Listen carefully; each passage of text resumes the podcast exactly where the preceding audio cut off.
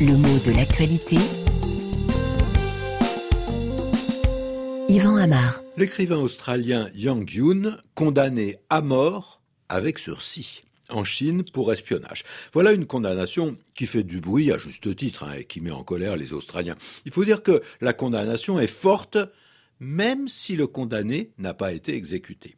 Et s'il ne l'a pas été, c'est que précisément il a été condamné avec sursis. Qu'est-ce que ça veut dire? C'est simple, hein. c'est que la condamnation, elle est suspendue. Alors attention, elle n'est pas annulée, hein, mais on y sursoit. C'est-à-dire qu'on la retarde, qu'on la diffère. Une condamnation avec sursis, c'est un peu une mise en garde hein, par rapport par exemple au droit français.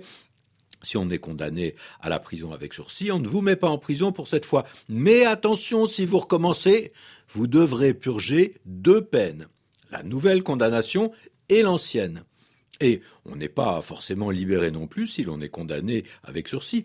Par exemple, si on est condamné à mort, eh bien, on ne vous pend pas, on ne vous met pas sur la chaise électrique, mais on peut très bien vous garder en détention. Et puis, il faut se souvenir aussi que les peines avec sursis peuvent être fractionnés. Par exemple, on prend cinq ans, dont trois avec sursis, nous dit-on.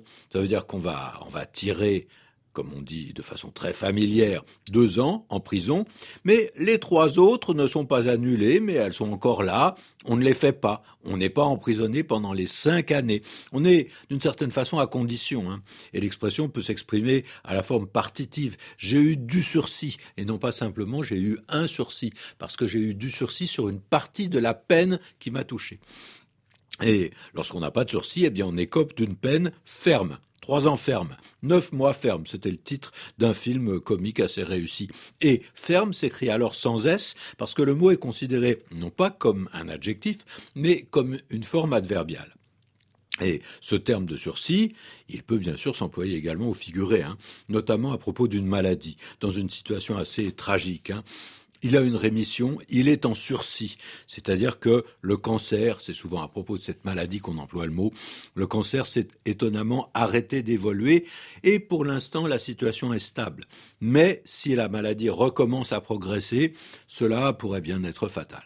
Et dans un autre contexte, on peut parler par exemple d'un ministre avec sursis, c'est-à-dire euh, celui qui n'est certainement plus en place pour très longtemps. Il suffit qu'il fasse encore une erreur et que ça se sache, ou simplement qu'il déplaise en haut lieu pour qu'on mette fin à ses fonctions. Et puis le mot sursis, il a encore eu une signification toute particulière, un peu oublié maintenant que le service militaire n'est plus obligatoire en France. Hein. Le sursis était le délai accordé à un étudiant qui voulait poursuivre ses études pour lui éviter de les interrompre. Hein. Un sursis d'un an, de deux ans, parfois de plus, pour qu'on puisse passer tous ses diplômes avant de se retrouver, comme on disait, sous les drapeaux. Et ce non sursis, eh bien, il dérive au départ du verbe sursoir, qui signifie remettre pour un temps.